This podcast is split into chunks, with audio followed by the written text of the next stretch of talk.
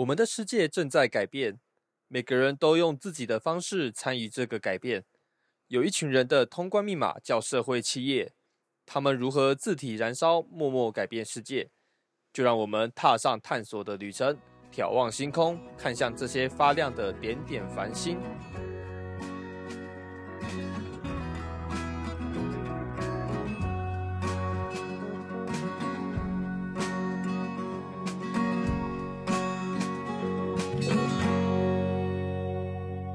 创波波，今天听谁说？大家好，我是台湾农夫王顺宇。嗨，顺宇你好，我是 Sophia 黄淑芬。哎，淑芬姐，哎，今天难得有那个机会哈，我们从那个靠北农场把顺宇请过来。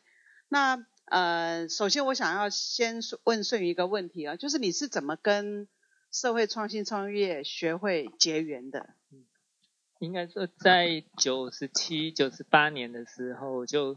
刚我我在念中心大学的那个研究所的时候，然后就同学就组一个队要参加社会创新创业季那个比赛，那刚好他们没有场域啊，就拉我当那那个场域这样子，然后就参加了胡老师办的第一届的社会创新创业竞赛。哦，就 T 个一百，对，那时候还没有 T 个一百，还不叫 T 个 一百，对对，那那是就是胡老师办的，呃，学会的第一年所成立的第一年所办的第一届的社会创新创业竞赛，所以所以真的是元老级的那个呃学会的好朋友，哦，是啊，是哈，对对对，那我觉得我印象比较深刻的是有一次我第一次跟那个胡老师到南投去，然后那一次你从那个好像从屏东。赶到那个南头去参加我们的一个小型的座谈会，你在座谈会里面讲了几句话，我到现在都印象很深刻。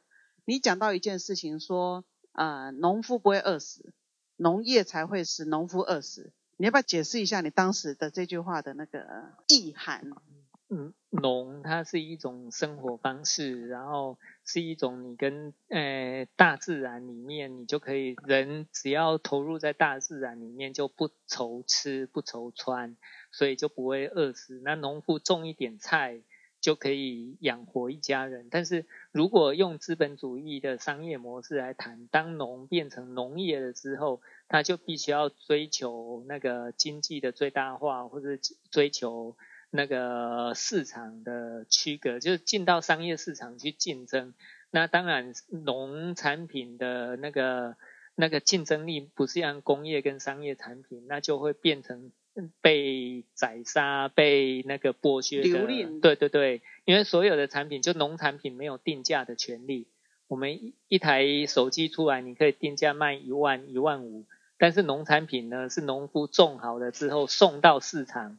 然后让拍卖的人决定那一个价格，然后农夫隔天才会知道他的农产品多少钱。所以农产品连自己定价的权利都没有。所以如果用商业模式来谈农产品的话，他农农夫根本没有办法在资本主义的市场生活下去。这样，对啊。所以我们的感觉中就是乡下，我们台湾的那个农村的问题。就有所谓的什么老农的问题呀，然后乡下的人口外移呀。那顺宇你在长期在南北跑啊，你看到我们的农村的问题是像我们从台北理解的那么样的那么样的令人哀伤吗？或者是你觉得你有不同的角度？其实农村哪有问题？老农也不是问题啊，老农活得好好的，他哪会是问题？那只是一个社会变迁过程的这一种现象而已。因为可是田没有人种啊，听起来就是老农就没有力气啊，这田没有人种啊，不是吗？反倒是老老农能够种田，然后青农没办法种田，所以 真的吗？田荒的并不是老农的问题，而是因为当收呃产业变迁之后，他那个很多人就转业了，所以田就荒了，没有人种，那更。大的是，如果在都市的周边，是因为土地都已经被建商买走，或是被工厂给占据了，所以他也没办法生产，所以他并不是说是老农的问题。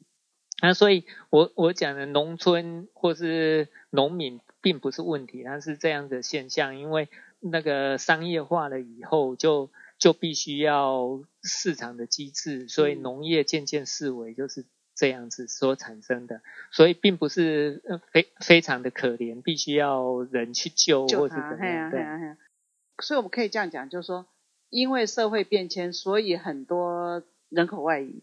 那现在是不是还有另外一个现象是，都在谈那个青年返乡，或者是那个什么呃农村再造啊、社区创新啊、再生啊？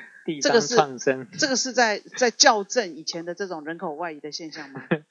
对，就是很多人想笑得那么尴尬，看到农村人口少了，然后可能会灭村了。但是想象一下，就是农村没有人，不是生活品质会更好吗？那所以所以农村很多鼓励很多的年轻人回乡去，只只不过说。他如果说在农村他能够活得下去，那自然而然很多人就会往农村去移居的。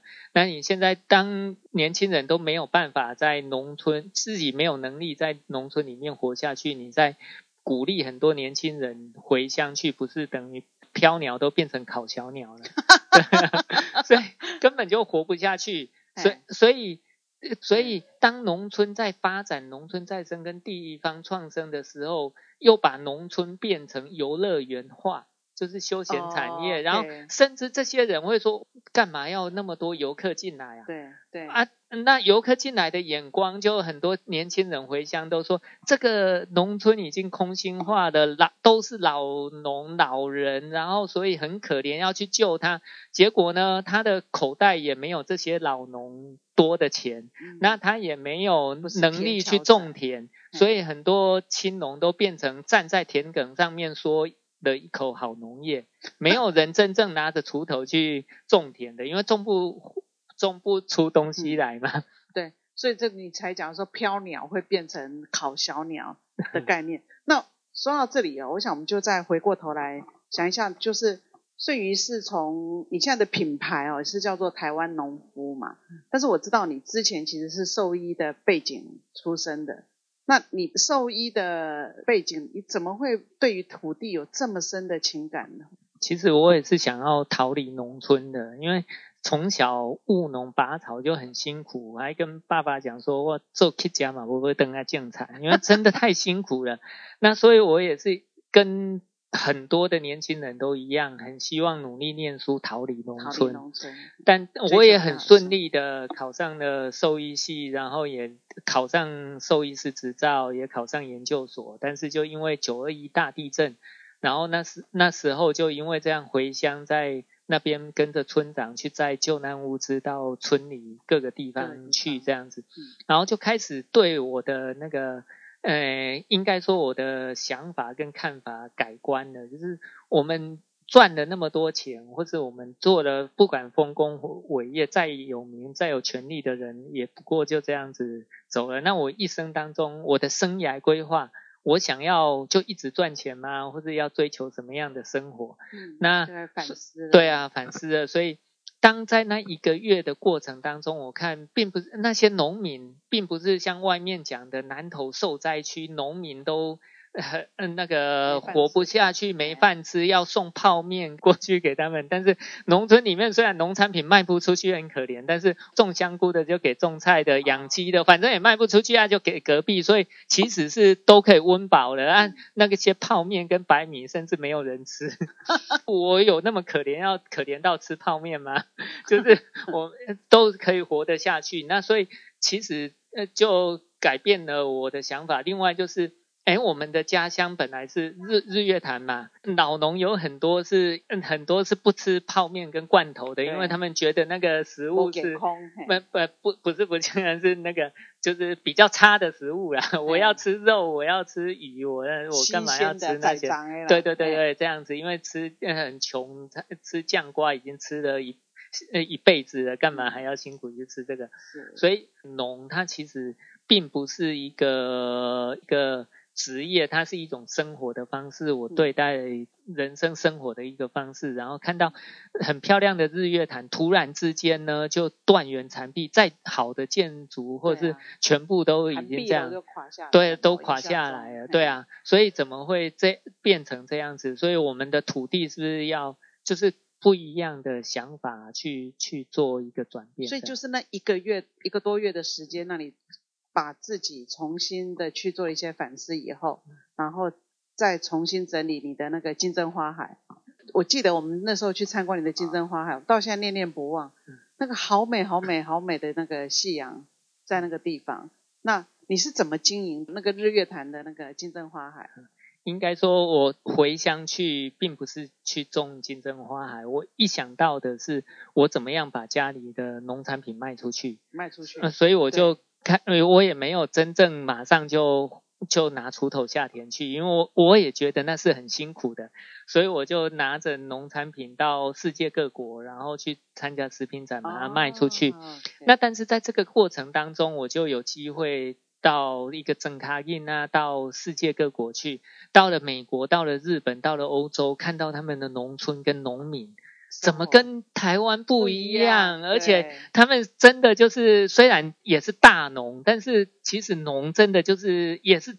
很资本化，也是很商业化，但是他们的生活就好像跟他们的农合在一起，不像台湾一样这样子。然后，而且农场都干干净净、漂漂亮亮的。我们我们都喜欢到荷兰去，到美国去，看到大片的玉米田就那么漂亮。但是，然后用飞机撒种。台湾为什么都是铁皮屋，不然就破破烂烂的这样子？对啊，所以我。就开始思考了，然后就那觉得，哎，我们的环境到底在农业的生产过程当中，它其实我们也是在破坏环境，所以就去做这些事情这样子。那当我做的也不是金针花而已，我种了有番茄、南瓜，然后富裕的原生种的植物这样子。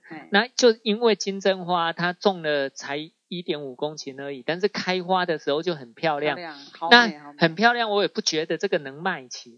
那刚好就有记者朋友来了之后，然后看到很漂亮，就拍了拍的照片。那因为我我当初务农的时候，会选择那一块投射村的地，就是当我在跟父子辈讲说我要种有机农业，我要去种田的时候，都会被笑说。没有用农药，没有用化肥，怎么种得出来？所以我就选了整个鱼池乡。我也不是投射村的人，那一个地方，在我小时候的时候是一片金黄稻田，但是到了九二一地震后，它其实已经荒废了二十几年，就是因为会淹水，之前就没有再种了，因为人都到外面去了，然后也会淹水，也种不起来。那我就选择了一个连农夫都放弃的土地来种。为什么？我如如果选择肥沃的土地，那随便不会务农的人都种得起来啊。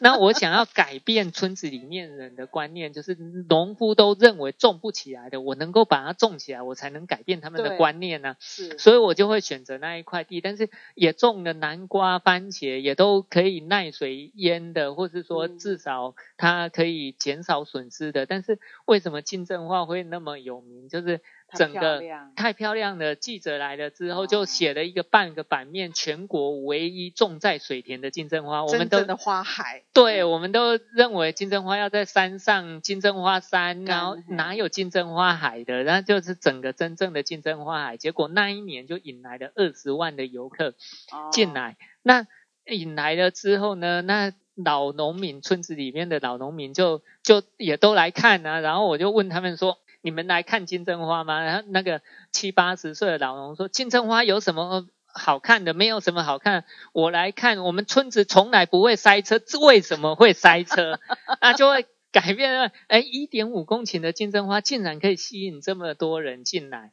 然后我就开始用这样子去引导游客，例如那时候刚好那一年刚好火龙果都卖不掉，嗯，然后我就引导旁边的农夫说来。自己采火龙果，他本来还讲一斤卖十块钱，我说自己采的一斤要五十块，结果他说没有人要，结果一天就关门。我说是不是卖不出去？你关，全部摘完了，连还没成熟的都摘完了，都交钱嘿。对啊，所以就改变了他们的想法。那那很多农民就拿来竞争农产品，拿来这这个整个游客必经之道来摆东西来卖，这样子就就诶。造成了一阵疯狂。也就那时候，就因为这样子，然后又参加了，就是社会企业创新创业竞赛，就被大家看成是社会企业。其实我只是在做农夫而已，这样。这样。对。可是这个农夫跟传统的农夫那种什么早出晚归啊，汗滴禾下土，好像有点不太一样。你这个是能够真正去翻转一个大家的那个印象的的做法。我记得你好像南北跑嘛，就是你在那高平溪那边也有一个也有一个花田，然后现在在富贵角那边也有一个好大好大好大的花田。所以你真正的目标跟想法是什么？其实说，嗯，呃，嗯。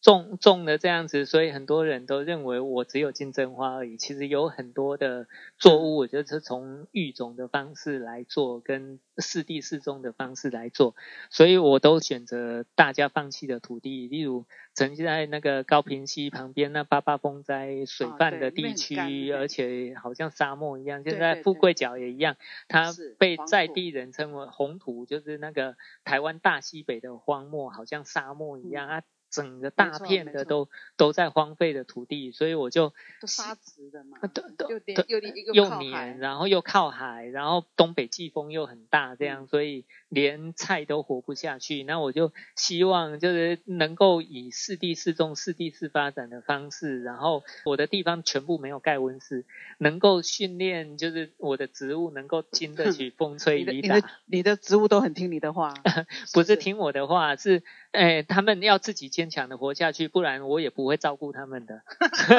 不像农夫就要施肥浇水，然后很辛勤的把它照顾的，好像老祖宗一样。我不是，我是撒下去我就不管了。我希望你自己活得起来，就就活得起来，大家长起来。你是有什么特异功能，可以让让这些植物这么娇嫩的植物在？在那么贫瘠的地方，或是条件不好的地方，能够活得下来。其实不是我的能力，是植物自己本身的能力。所有的这是个哲学吗？还是应该说，呃，是一个自然的法则，就是自然的法。对对，因为所有的生物都是改变自己来适应环境，只有人类热了就就要吹冷气，冷了就要吹暖气，这样。然后植物又不能嗯穿衣服，也不能吹冷气、吹暖气。所以它就必须要在恶劣的环境当中活下来。那活下来，它就会训练自己的能力。那第一代就会这样子。哎，是第一代可能我种下去，可能种了一百棵，死了九十九棵，或是一百棵全部死掉。那之后呢，就活的那一颗再留种下来，再慢慢的去育种出来，就是让它自己去演化出来，就做自然的育种出来。所以它它就能够耐贫瘠的土地，然后又可以耐风吹雨打。所以其实基本上你就是顺应着植物啊，甚至搞不好还有包括生物，嗯，他们的自己的一个自体的一个调整吗？还是对自己会去适应环境？那另外我的田里面是多样性的，就是说哦多样性。哎，我我可能除了鱼甘蓝以外，旁边还有玉米，还有薰衣草，还有万寿菊。那薰衣草、万寿菊，它就会很多虫就不敢靠近，跟一些那个比较娇嫩的蔬菜就比较少虫会去咬它。难怪啊！那所以就呃田区的生多样性就造就了自然的生物的多样性。那有虫来了之后，然后就会就会有鸟来吃这个虫，那它就会慢慢的取得一个平衡。然后接下来生物多样性平衡了之后。世界上没有一个生物会把自己吃的食物全部吃完，这样它也会自己灭绝。除了人类以外，除了人类，对对。所以在农田里面造就的有虫、有蜘蛛、有鸟、有青蛙、有蛇的环境，它就会变成了一个动态的平衡。所以这个跟我的那个过去的理解啊，真的是认识顺宇以后，其实很多观念都不一样。以前我都总是觉得，好像农田里面要很有效率，就是种同一种植物。那种种同一种植物，你知道什么时候生长，什么时候该撒种，该加什么样的肥料。那我如果很多种不同的植物的话，每一种不同的农作品，它的时间都不一样，收成也不一样，所以就会很耗费我的我的力气。可是听你这样讲起来，其实不是。那哦，难怪你的你的那个靠北农场哦，我经常听你讲，就里面的植物非常非常的多，而且是可以看的、可以闻的、可以吃的都有。对，那所以你有特别一定会选什么样的作物放在那边种吗？没有啊，本来我的概念就是一个农场，当人为介入的时候，我希望它变成一个 full garden，就是我种起来会像花园，那它活得下去，然后又有多样性这样。但是呢，我希望三五年后它变成一个 forest，就是食物森林。食物森林，我们像我们进到森林里面去，人没有去介入，但是你都有果子可以吃。哦，那也有猎可以打。有没有？就像这样子，自然就会。当我们的农场变成食物森林之后，我不用再去种它，它它一年生的，它掉下去，它自己会再长出来。多年生的，它就会长成必应的植物，就是森林嘛。多年生的森林，那它掉下来的叶子就给这些一年生的当养分，那它就会生长，然后之后就会有昆虫、有动物进来，然后又有那个。那个禽兽进来，然后它就会变成一个平衡这样子，就变成一个森林。森林，那甚至当森林，我们当然我们现在不可能去野野生的鸡在那边，因为我们也没有野生的鸡的种源。这甚至我可以就放一只，它也是本土的土鸡，它耐候的，让它野生在那边，我就可以野生去捡蛋。那这这不就是像那个？欧盟讲的鸡蛋要友善养殖，就是不能笼式，那就是这样子去弄。那鸭也可以这样子，那我养猪也可以养在里面，人就可以去在这一块我建立了一个食物链，那人就从食物链里面去截取自己所需，而不是把它食物链截断。生态跟文化这个议题是我我觉得最严肃的问题，就是其实生态跟文化不是这我们这一代人要什么。而是我们利用这一块农田，我是一个农夫，利用这个农田环境种出，或是维持我这一代所需。但是这个是上一代、上上一代交给我们的，我们还要留给下一代。所以我是一个农夫，希望我经营过的土地回给下一代的时候，它就是一个很自然、很肥沃的土地。那最后我我想也想要听顺宇来谈一下，就是你对于那个现在大家都在讲那个青年返乡，或者是青年那个创生的这种这种概念里面哦，我们很多的年轻朋友其实他们也有很大的一个企图，就是想要让这个地球变得更好。那你对他们有什么样的建议？我我想应该。很多年轻人想要看到的面，社会是多元的面相，很多面说我们看到的很多的社会现象，或者甚至不要把它当问题，不要把它当问题，而是去去爬出这些现象，它背后所产生的原因，或是它的本质是什么。所以，当年轻人想要回到一个社区，或是找一个社区，或者找一个社会议题的时候，先去。了解这整个的来龙去脉，把它爬梳出来。那例如社区里面社区资源调查跟社区的产业变迁，要先去了解，而不是自己就以自己的想法说，哎，这个农村该发展旅游，这个农村该发展农产品加工，或者这个农村该发展工业化或者什么，不是这样子，而是去把社区资源调查好，然后看自己有多少能力。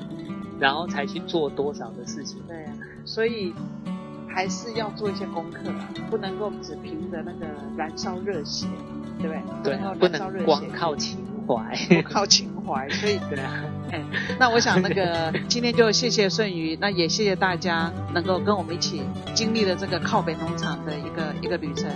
谢谢苏芬姐。